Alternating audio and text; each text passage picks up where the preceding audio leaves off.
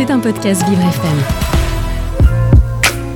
Bonjour, vous êtes dans l'émission littéraire Marque-Page. Nous sommes avec Mélanie et Charles, nos deux experts littéraires que j'ai le plaisir de recevoir une fois de plus dans les studios de Vivre FM. Bonjour Mélanie et Charles. Bonjour, bonjour Rémi, bonjour Mélanie, bonjour à vous tous, chers auditeurs. Et je suis ravi d'être sur la route littéraire avec vous. Nous aussi Charles. Bonjour Rémi, bonjour Charles. Pour cette nouvelle émission, nous avons décidé de plonger dans la commode au tiroir de couleur, le premier roman d'Olivia Ruiz. Il est paru chez Jean-Claude Lattès en juin 2020. Succès surprise, le livre s'est écoulé à près de 300 000 exemplaires. Il est sorti aux éditions du Livre de Poche en juin dernier. C'est excitant un tiroir, surtout quand, on, quand une grand-mère garde très jalousement cette commode en empêchant les enfants d'aller y mettre le nez. Forcément, l'excitation monte chez cette petite fille pendant des années. Et quand elle ouvre euh, le premier tiroir, euh, elle y découvre euh, ce que j'aurais rêvé d'avoir, une véritable transmission de l'histoire familiale. Vous venez d'entendre la voix d'Olivia Ruiz lors de son passage dans l'émission La Grande Librairie sur France 5, diffusée le 18 juin 2020 L'écrivaine sera avec nous régulièrement dans l'émission grâce à des extraits sonores. Et comme à chaque fois, Mélanie, en toute fin d'émission, nous lira un extrait emblématique du livre. Oui Rémi, pour cette deuxième émission, nous allons, je l'espère, vous donner envie d'aller vous plonger dans cette surprenante fresque familiale. Un beau programme vous attend en tout cas sur Vivre FM. Vous êtes dans Marque-Page, l'émission qui marque aussi vos esprits. Charles, Mélanie, on attaque tout de suite. Mais avant de parler du livre, parlons un peu de l'autrice, Olivia Ruiz. Vous la connaissez peut-être en raison de son passage par la Star Academy il y a 20 ans, ou alors de ses chansons à succès comme La femme chocolat ou Je traîne les pieds. Que pouvez-vous nous dire de plus sur sa vie, Rémi? Alors Charles, Olivia Ruiz, nom de scène d'Olivia Blanc, a effectivement été connue du grand public avec la Star Academy où elle a fini en demi-finale face à Jennifer. À 40 ans, Olivia Ruiz, française d'origine espagnole, est déjà auteure, compositrice, interprète, actrice, réalisatrice et romancière. Olivia Ruiz, c'est 5 albums, presque 2 millions d'exemplaires vendus, 4 victoires de la musique, 3 globes de cristal. Olivia Ruiz, c'est aussi 3 films et plusieurs téléfilms en tant qu'actrice, un film en tant que réalisatrice, c'est aussi 3 livres, notre roman du jour, un conte musical que je vous conseille vivement et une biographie. C'est 3 doublages de dessins animés, la mise en scène de spectacles vivants et la conception de vitrines au BHV. Bref, Olivia Ruiz, c'est vraiment tout faire. Et même si c'est un pur produit commercial qui est bourré de talent, Olivia Ruiz a su garder sa singularité et c'est un peu notre Carmen française. Il est intéressant de noter que les origines espagnoles d'Olivia Ruiz ressortent souvent dans ses productions artistiques. Peut-être d'ailleurs que son roman nous aidera à mieux le comprendre. Eh bien Rémi, voilà une vie bien remplie, une artiste extraordinaire aux talents multiples. Nous vous retrouvons dans Marque-Page sur Vivre FM juste après une courte pause musicale. A tout de suite. Merci d'être avec nous sur Vivre FM dans Marque-Page. Aujourd'hui, avec Mélanie et Charles, nous abordons le premier roman d'Olivia Ruiz, La commode au tiroir de couleurs. Écoutons l'auteur parler de son livre sur France Inter dans le 6-9 en juin 2020. C'est excitant un tiroir, surtout quand, on, quand une grand-mère garde très jalousement cette commode en empêchant les enfants d'aller y mettre le nez. Forcément, l'excitation monte chez cette petite fille pendant des années. Et quand elle ouvre le premier tiroir, euh, elle y découvre ce que j'aurais rêvé d'avoir une véritable transmission de l'histoire familiale. Comme on vient de l'entendre, dans les mots de son, auteur, ce livre est très riche. Mélanie, de quoi nous parle-t-il? Alors Charles, c'est un ouvrage plutôt difficile à résumer sans trop en dévoiler. Olivia Ruiz nous embarque dans une fresque familiale sur l'exil et la transmission. La narratrice hérite à la mort de sa grand-mère, son abuela Rita, d'une commode qui l'a toujours fascinée depuis son enfance. Le temps d'une nuit riche en émotions, elle va ouvrir chacun des dix tiroirs, découvrant des objets qui retracent toute l'existence de Rita, depuis l'Espagne franquiste des années 1930 jusqu'à la France d'aujourd'hui. Par la voix de Rita, elle recompose le destin de quatre générations de femmes fortes et brise enfin le silence en mettant au jour tous les secrets de famille. Mais je n'en dirai pas plus pour laisser les auditeurs savourer toutes les péripéties. Mélanie, comment ce roman a-t-il été perçu par les critiques? Alors les critiques, Rémi, l'ont vraiment salué, comme le Figaro par exemple, qui affirme Cette épopée ne s'oublie pas, où il y a encore le point qui trouve le livre racé comme du Almodovar et qui salue un coup d'éclat et un coup de maître, une écrivaine démente. Un beau début. Ça, Et c'est- D'ailleurs, pour moi, ce premier roman marque l'avènement d'une conteuse talentueuse. Mélanie, en lisant le livre, une des premières questions qu'on se pose, c'est évidemment quelle est la part autobiographique du livre? Alors il y a bien une part autobiographique, Rémi, puisque trois des grands-parents de l'auteur ont fui enfant la guerre d'Espagne, et elle a bien grandi dans un café à Marseillette, dans l'Aude. Mais la romancière a su partir de la réalité historique pour composer un récit prenant. On devine qu'elle y a mis beaucoup d'elle-même et de ses convictions, on en reparlera. Moi, ce que j'ai trouvé remarquable, c'est ce procédé littéraire des dix tiroirs de la commode pour dix épisodes de la vie de Rita. À la fin du prologue, la narratrice nous a décrit le contexte et l'aventure peut commencer, par ces mots qui résonnent comme une incantation. À nous deux maintenant, Abuela, surprends-moi, encore. On change alors de narratrice, et c'est Rita la grand-mère qui prend la parole en s'adressant à sa petite fille et au lecteur à travers un tu très intime. Oui, c'est vrai, Mélanie, qu'avec ce procédé, on se sent vraiment tout de suite plus proche du récit, grâce à ces deux narratrices qui nous parlent. Et en lisant le livre, moi j'ai vraiment eu l'impression d'avoir l'abuela à ma gauche et sa petite fille à ma droite. C'est tout à fait ça, oui. Et donc pour commencer, je tenais à saluer le ton, joyeux malgré les drames, la poésie aussi, et l'élan qui parcourt le récit. On est tout de suite embarqué dans ce voyage au gré de la mémoire familiale. Merci Mélanie, on fait tout de suite une petite pause musicale et on se retrouve juste après. Vous êtes sur Vivre FM dans Marque Page, Mélanie vient de nous parler d'exil, c'est un des thèmes principaux du livre. Charles, vous allez nous en dire plus, mais avant je vous propose d'écou- d'écouter Olivia Ruiz dans un court extrait de l'émission La Grande Librairie, diffusée en juin 2020. Hum, c'est c'est pas seulement un livre sur l'exil. C'est un livre sur la reconstruction, sur la passion amoureuse, sur sur le lien intergénérationnel, sur le secret de famille, sur euh, sur la liberté. C'est une vraie réflexion sur la liberté aussi. Olivia Ruiz, vous venez de l'entendre, nous le dit bien. C'est un récit d'exil. Une grand-mère d'origine espagnole, qui est la figure emblématique de sa famille, lègue après sa mort à sa petite fille un meuble renfermant des lettres biographiques ayant principalement pour thème l'amour et l'exil. Cette grand-mère, Rita, joue donc deux rôles essentiels, ceux d'héroïne et de narratrice, s'adressant à sa petite fille et par là même aux générations futures. Mais de quel exil s'agit-il exactement, Charles? Rémi Rita l'Abuela, comme on la surnomme, se remémore au début du roman son déracinement soudain d'Espagne pour la France et plus exactement pour Narbonne à cause de la guerre civile qui sévit à l'époque, à l'époque dans le pays de Cervantes. Oui, tout à fait, Charles. C'est presque un récit historique, puisqu'à la lecture du livre, on se sent vraiment plongé dans, dans l'époque de Franco, finalement. Oui, Rémi. Et Rita, en ce temps-là, est alors âgée de 10 ans et accompagnée de ses sœurs, Léonore 16 ans et Carmen 6 ans. Elles vont quitter l'Espagne pour la France, comme presque plus de 200 000 immigrés de, de l'époque. Ce changement de pays est dû au fait que les parents des trois filles sont de, farouches opposants au régime franquiste et que, leurs jours sont donc comptés avec ceux de leurs enfants, puisque la tête des parents est mise à prix par, le régime franquiste et même au-delà du régime franquiste. Oui, d'ailleurs, Rita dit, je cite, Mes parents s'aimaient autant qu'ils aimaient leur patrie, leur parti. Ils en revendiquaient la langue, l'art de vivre, les coutumes, mais aussi la combativité, la radicalité frôlant la folie et le courage. Pour ne pas effrayer leurs filles, les parents leur dirent qu'une fois qu'ils auront fait tomber le franquisme, la famille se retrouverait. Les parents se suicident, finalement de conserve, en Espagne. La fratrie prend alors le train pour Narbonne, terre salvatrice mais inconnue, avec les amis de leurs parents, Ra et Angelita, pour rejoindre cette ville près de la mer et de la frontière franco-espagnole. Rita prend cela comme une récréation, car son, ses parents ont pris soin d'enjoliver la situation.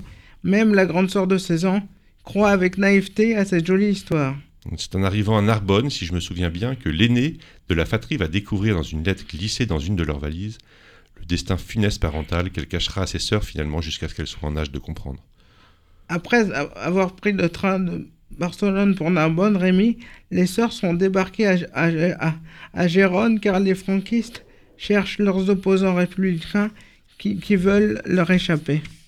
À Gérone, ce fut une interminable marche épuisante jusqu'à Argelès, sous l'œil bienveillant de la Croix-Rouge et de certains villageois.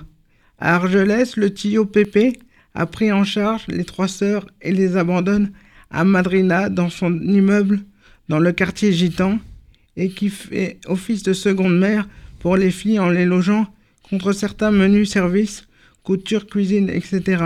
Et surtout, on peut dire que madrina en espagnol, ça veut dire petite maman. Donc c'est peut-être ça aussi qui, euh, que veut faire ressortir euh, euh, Olivia Ruiz par, ce, par ce, ce surnom. Bien sûr, les premières pages du livre nous plongent vraiment dans cet exil qui est basé sur des faits réels. Pendant, le franquisme, des milliers d'enfants se sont retrouvés seuls, dépossédés de leurs parents. Ce sont vraiment des passages très prenants. Un autre thème, Charles, prend le relais au fur et à mesure dans le livre, et c'est évidemment celui de l'amour. Tout à fait, Rémi. Rita rencontre André, un habitant de l'immeuble d'en face, et qui a le béguin pour elle. Il a mille petites attentions pour Rita. Il lui glisse des journaux et lui parle en français pour qu'elle s'approprie la langue française, véritable barrière à l'intégration de ces immigrés. Mais pour Rita, André n'est pas assez rêveur. Rita, à son adolescence, décide de, s'émanciper de la tutelle de la madrina. Rita était restée seule sans ses sœurs dans l'immeuble de la madrina. Sa grande sœur s'étant mariée avec un garçon de l'immeuble. Rita, alors effrontée et ingérable, décide que dès qu'elle aura l'argent, elle changera d'identité en s'appelant Joséphine Blanc, nom bien français pour mieux s'intégrer. Elle décide de quitter la madrina et prend un train pour Toulouse. C'est en arrivant à la gare donc de Toulouse qu'elle rencontre et tombe sous le charme d'un beau jeune homme prénommé Raphaël. Elle en tombe éperdument amoureuse dès la première seconde. Elle est au début statufiée devant lui. Je cite Il est trop beau, trop viril, trop sûr de lui. Il est beaucoup trop fier, beaucoup trop de tout. À noter que c'est Raphaël qui engage la conversation pour s'approcher plus près d'elle et se faire accepter. Et Rita se fait passer pour une Française auprès de lui, mais donc, mais Joséphine, alias Rita, s'enflamme au moment où elle comprend que Raphaël, d'origine espagnole, est surtout andalouse. andalouse. Joséphine est sous le charme sensuel de Raphaël. Je cite Toute ma chair hurle, mon désir et mon émerveillement. Je me reprends. Je joue le, détachement. Raphaël propose alors à Joséphine, je cite, une visite de Toulouse avec le meilleur guide de la ville. Elle accepte et dit de lui, je, je découvre la ville telle que Raphaël l'a fait sienne depuis deux ans. Il est lui aussi réfugié. Raphaël loue une chambre dans une communauté d'artistes. Les souvenirs de l'Espagne les rapprochent et Raphaël finit par conquérir le cœur de Joséphine en lui, en jouant des, airs de guitare. Puis leur corps s'abandonne, le jour même grâce au respect mutuel qu'ils ont de leur désir. Et, et, Rita dira même qu'ils font, l'amour en, comme, comme ils, il danserait, euh, il, ferait une, une, chorégraphie. quoi. Exactement. Pour Raphaël, Joséphine est, je cite, le poumon que Dieu lui envoie pour respirer enfin. Oui, c'est vraiment, vraiment une phrase emblématique et, et, euh, lourde de sens du, du, livre. Rémi, grâce à son patronyme français, Rita a trouvé un travail finalement. Alors, elle, elle, est, elle est. Elle finit par avouer à Raphaël qu'elle ne s'appelle pas Joséphine, mais Rita, et qu'elle est espagnole. Mais Raphaël l'avait, l'avait deviné, il, et il, il, il savait qu'elle était espagnole et pense que c'est pour cela qu'ils se sont aimés. Malheureusement pour elle, Raphaël disparaît dans des conditions sordides. Rita est alors enceinte de Cali, la fille de Raphaël. Quand, elle, est épuisée par le choc de la disparition de Raphaël, c'est André, son amour d'enfance de retour, chez la madrina qui décide de s'occuper de Cali, la fille de Raphaël et Rita. André est très présent pour Rita et commence alors une histoire plus platonique que, que, que passionnel entre ces deux êtres. André chérit plus que tout la petite Kelly au détriment de Rita, qui dit, de lui qu'il est la tempérance, la neutralité, l'honnêteté même, et que tout le quartier s'accorde à le dire. Mais c'est vrai que, que Rita est, vraiment, est vraiment délaissé par, par André qui, qui, au, qui au début l'a séduit, mais, mais qui après euh, se concentre donc exclusivement sur sa fille. Mm. Et donc c'est malheureux pour elle. Bah oui, parce qu'il n'y a finalement aucune attirance charnelle entre les deux, même si, même si Rita essaye de faire en sorte qu'il y en ait. Mélanie, vous allez maintenant nous parler d'un autre thème important du livre, le silence et son poids. Oui, Rémi. Euh, dans son roman, Olivia Ruiz aborde de front le thème du silence. Et ce, dès la première citation de Federico Garcia Lorca mise en exergue, qui, avant même le début du récit, donne le ton. Se taire et brûler de l'intérieur est la pire des punitions qu'on puisse s'infliger. L'auteur en parlait dans la grande librairie en juin 2020, on l'écoute. C'est l'histoire d'un exil, et puis c'est l'histoire de, de deux familles en l'occurrence, puisque chez moi ça vient des deux côtés qui, euh, qui ont décidé de ne pas revendiquer euh, leurs origines et qui vivent ce, cette amputation euh, qui est le déracinement en, mettant tout cloche parce que sinon, j'imagine, ça, fait trop mal d'aller refouiller dans ses souvenirs douloureux. Et, et puis de raconter cette histoire parce qu'elle a tellement entravé la gorge trois de mes grands-parents pendant une vie entière et probablement les a aussi empêchés de vivre leur vie. Olivia Ruiz a donc décidé de briser ce silence à travers la fiction.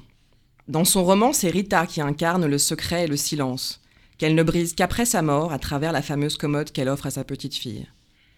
Dès les premières années en France, Rita raconte le poids des souvenirs et le choix de ne plus les convoquer. Voici par exemple comment elle décrit combien l'épreuve de l'exil l'a changée. Une partie de moi était restée coincée là-bas. L'enfant rêveuse et légère que j'étais ne m'avait pas suivie. Elle avait dû se perdre dans les Pyrénées. Je l'avais abandonnée comme on rompt avec un regret, sans explication, uniquement parce que je savais que la maintenir en vie maintiendrait la douleur. Il fallait bien choisir. Il y a donc, on le voit, un choix réel de se taire et de tâcher d'oublier pour moins souffrir. Oui, d'ailleurs, à un moment dans le livre, Rita essaie de se confier à sa fille. Oui, c'est ça, tout à fait, Rémi. Et il s'agit d'un moment crucial dans le roman. Lorsque Kali, la fille de Rita, est enceinte à son tour, Rita cherche à enfin se libérer de ce poids. Mais elle se heurte à un mur, sa fille ne veut pas savoir. Pour elle, les secrets sont faits pour être tus. Voici comment Rita en parle. J'avais envie de m'alléger, et je prenais conscience du peu de temps qu'il me restait pour briser les non-dits. En vieillissant, tu apprends que les secrets de famille peuvent devenir des gangrènes, vicieuses et parfois indétectables. C'est là qu'elle décide de se confier à sa petite fille, qui elle lui pose des questions et veut savoir d'où elle vient. C'est d'ailleurs une idée que l'auteur commentait lors d'un entretien avec la radio-télévision suisse. Je cite Le silence est assassin. Il faut transmettre, car savoir d'où l'on vient aide à savoir où l'on va. Ce qui existe dans les histoires de nos ancêtres a une incidence sur notre vie. Connaître ses racines, c'est mieux se connaître, et probablement être plus ouvert au reste du monde aussi. C'est tout le projet du roman qui est là dévoilé par Olivia Ruiz. La question de la mémoire et de la transmission est au cœur de l'ouvrage, Mélanie. Est-ce que vous pouvez nous en dire un peu plus? Oui, bien sûr. Olivia Ruiz est convaincue de leur importance vitale. Elle en parlait d'ailleurs sur France 24 en juin 2020 dans l'émission À l'affiche. C'est quelque chose qui est, qui est essentiel pour moi. Euh, j'ai toujours pensé que pour savoir euh, où, on, va, il valait mieux savoir d'où l'on venait. Et c'est vrai que c'est quelque chose qui a toujours fait partie euh, de mon questionnement quotidien. On sent dans cet extrait à quel point l'auteur s'est appuyé sur ses convictions personnelles très fortes pour imaginer ce premier roman. D'ailleurs, d'après le monde des livres, le partage est la morale de ce récit ardent. Dans le livre, au départ, Rita promet à son enfant à venir de tout lui raconter. Tout à fait, Rémi. C'est d'ailleurs un passage très touchant que je vous cite. Cette histoire, c'est la nôtre, que ça leur plaise ou non. Je serai tes origines, tu seras mes racines, et on s'inventera la vie qui nous plaira. Notre histoire, je te la livrerai et tu en feras ce que tu voudras. Finalement, comme on l'a vu, elle va se heurter au refus de sa fille. Et c'est là qu'elle imagine la commode comme moyen de passer le relais à sa petite fille, et surtout comme un moyen d'honorer l'histoire de la famille, notamment à travers les femmes, je cite. Je veux que ces femmes si différentes, si vivantes, si complexes qui composent ton arbre généalogique puissent t'inspirer et t'aider à savoir qui tu es, le fruit de quel voyage et de quelle passion. On reconnaît là encore l'importance accordée par Olivia Ruiz à la mémoire et à la célébration du passé. Vers la fin du récit, Mélanie, la narratrice analyse l'effet de toutes ces révélations. C'est bien ça, oui. À la fin du livre, elle nous confie la force que cette transmission lui a apportée, de cette façon. Au lever du jour, face au dernier tiroir, épuisée par cette nuit à voyager dans la DeLorean, je me sens différente, plus forte. L'abuela et ses histoires de commode en guise de gilet pare-balles. Je voulais cette liberté, jouir de mon droit de savoir, quelles qu'en soient les conséquences. L'abuela aura fini par me l'offrir. Ah, l'abuela. Et pour finir, la narratrice, dépositaire de l'histoire de la famille, décide de la partager. Tout à fait, parce que pour elle, ce récit doit être à son tour transmis. Et elle le dédie à la fin de son livre, je cite.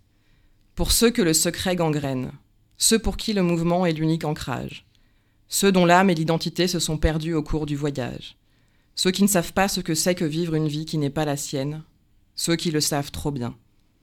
Parce que je sais que se construire avec une histoire, même riche de blessures autant que de joie, d'épreuves surmontées comme de miracles accueillis, c'est une chance. L'auteur raconte d'ailleurs dans ses interviews qu'elle a reçu des centaines de témoignages de lecteurs. Oui, tout à fait. Euh, ils sont nombreux, les lecteurs, à être allés questionner leur propre histoire familiale, inspirée par la démarche de la romancière. Ce roman est donc devenu un hymne à la mémoire et à la transmission qui a pu libérer d'autres familles. Quel plus beau destin pour un ouvrage que de changer la vie de ses lecteurs. Vous êtes sur Vivre FM dans Marque Page, on se retrouve tout de suite après une petite pause musicale. Mélanie Charles, c'est le moment de donner son avis sur le livre et essayer de donner euh, à l'auditeur envie de le lire. Qu'est-ce que vous pouvez nous dire, Charles? Alors moi, je, trouve que ce livre est fascinant, car, quand je l'ai- lu, euh, je, ne savais pas que c'était une histoire con- contée. Et c'est vraiment une, histoire qui épouse la grande histoire et qui, et qui pourrait vraiment avoir eu lieu. Et donc c'est ça, c'est à saluer. Et ce qui est à, saluer aussi, c'est le, le, le, le, ch- le chant euh, d'amour et, l'hommage que Olivia Ruiz euh, rend à, euh, à, à l'Espagne et à, et, à, et, à, et, à la, et à la France. Donc elle, elle se sent à la fois enfant d'Espagne et enfant, et mais aussi enfant, enfant de France. Et elle, elle, elle dit bien que le que euh, par la par la par la phrase de Federico Garcia Lorca mis en exergue au début du livre, elle dit bien que le, le, le silence est, est- est- est la- est la, est la pire des choses quand il s'agit d'histoire familiale. Oui, c'est sûr. Mélanie, de votre côté? Alors Rémi, vous avez, vous avez compris, hein, j'ai beaucoup aimé ce livre. Je l'ai trouvé vraiment particulièrement émouvant, mais aussi délicat, poétique, poignant. Je l'ai lu d'une traite. J'ai tout de suite été embarquée dans ce récit historique et personnel. Et surtout, j'ai trouvé, comme je l'ai dit, qu'il y avait une poésie, une nostalgie dans ce procédé littéraire des dix tiroirs qui renfermaient chacun euh, un- une partie du passé de la grand-mère à travers la voix comme ça qui vient se confier. Mais ce que, ce que je voulais rajouter, c'est que c'est vrai qu'il y a, y ces, y a ces, euh, femmes qui sont un peu les, les, les, les, les statues d'airain de ce, de, ce, de ce livre, mais ce que, ce que, ce que j'aurais aimé aussi, c'est qu'il y, ait des- il y ait des personnages masculins aussi hauts en couleur que ces femmes, ou, ou qui soient l'égal de ces femmes, euh, comme, euh, co- comme, comme peut l'être Raphaël ou, euh, ou, d'autres, mais il n'y en, a- il y en, a- il y en, a- pas assez. Il faudrait qu'il y ait un équilibre un peu plus... voilà, c'est vrai que c'est un livre essentiellement porté par des femmes. voilà c'est ça. Fortes. Eh bien écoutez, moi pour ma part, j'ai trouvé que ce roman jouait pleinement son rôle. C'est un roman qui est facile à lire, que je vous conseille vraiment pour les vacances.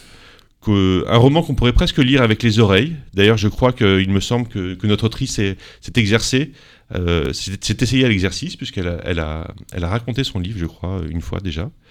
Et en tout cas, voilà, c'est un premier réussi qui aborde des thèmes qui sont finalement très modernes, alors que l'histoire se déroule pourtant il y a quelques dizaines d'années. Et c'est vrai qu'on ressent bien euh, dans le livre la, fierté espagnole, euh, les qualités de ce peuple. Et, c'est vrai que pour, moi qui aime bien ce- ce- ce- cette Espagne, et ben voilà, j'ai retrouvé tout ça dans ce livre et donc euh, j'ai trouvé ça très plaisant. En tout cas, voilà. Ah, peut-être euh, Mélanie, vous vouliez rajouter quelque chose je voulais juste rajouter une chose, oui, sur la, la galerie de portraits. Moi, j'ai trouvé ça très marquant. Effectivement, c'est vrai qu'il n'y a pas forcément d'équilibre, même si Raphaël est un personnage quand même euh, qui passe un peu vite, mais qui est euh, très important dans le, dans le récit. Non, je voulais juste dire que, euh, comment, que la romancière avait présenté Rita dans la grande librairie, et c'était intéressant d'entendre sa voix pour finir sur nos avis. Très bien, on l'écoute. La somme de mes grands-mères, de ma mère, de mes tantes, de mes amis, des femmes que j'ai rencontrées dans les témoignages sur la guerre d'Espagne, elle est tout ça, l'abuela. Elle est, elle est mille femmes. Voilà, l'émission va toucher malheureusement à sa fin. Merci d'avoir été avec nous sur Vivre FM. Quittons-nous, Mélanie, avec les mots d'Olivia Ruiz. Tout à fait, Rémi. Alors pour finir, Je vais vous lire le tout début du roman, en espérant vraiment vous donner envie de vous plonger dans la suite. On a poussé les meubles et dansé toute la nuit dans un bain de larmes avec papy. Ça nous a fait du bien. Ma fille Nina s'est réveillée, s'y est mise aussi. On avait déjà réussi à lui refiler le virus. Je n'avais pas envie de laisser papy ce midi. Il n'y a plus rien, lui, maintenant que ma grand-mère est partie. J'arrive à pied en haut de la butte, haletante, mon sac sous un bras et ma fille endormie dans l'autre. Épuisée par mon chagrin, j'ai soudain la sensation d'être ma grand-mère 80 ans plus tôt, gravissant les Pyrénées. Grelottante, perdue, amputée, elle de sa terre, moi de sa présence désormais. Tant de gens sont venus saluer sa mémoire. Ni mon grand-père ni moi ne connaissions la moitié de l'assistance. Elle a dû emporter des secrets dans sa tombe, la canaille. Nous nous sommes sentis plus fiers encore d'avoir occupé les deux premières places dans son cœur. J'ai mal aux jambes. Le Sacré-Cœur semble avoir encore pris un ou deux étages, comme les soirs où je rentre trop saoul. Je m'arrête. Plus que six mètres. Plus qu'à six mètres, comme disait l'abuela. J'ouvre la porte de mon appartement, allume la lumière, et elle est là, la commode, chez moi, au milieu du salon, et de la cuisine d'ailleurs. Elle sera restée magique même après son départ, ma grand-mère. Cette pensée me fait sourire et pleurer, puis réaliser. Que vais-je faire de cette foutue commode? 30 mètres carrés, c'est confortable pour Nina et moi. Mais 30 mètres carrés à partager avec la commode, ça va devenir compliqué. C'était un podcast Vivre FM. Si vous avez apprécié ce programme, n'hésitez pas à vous abonner.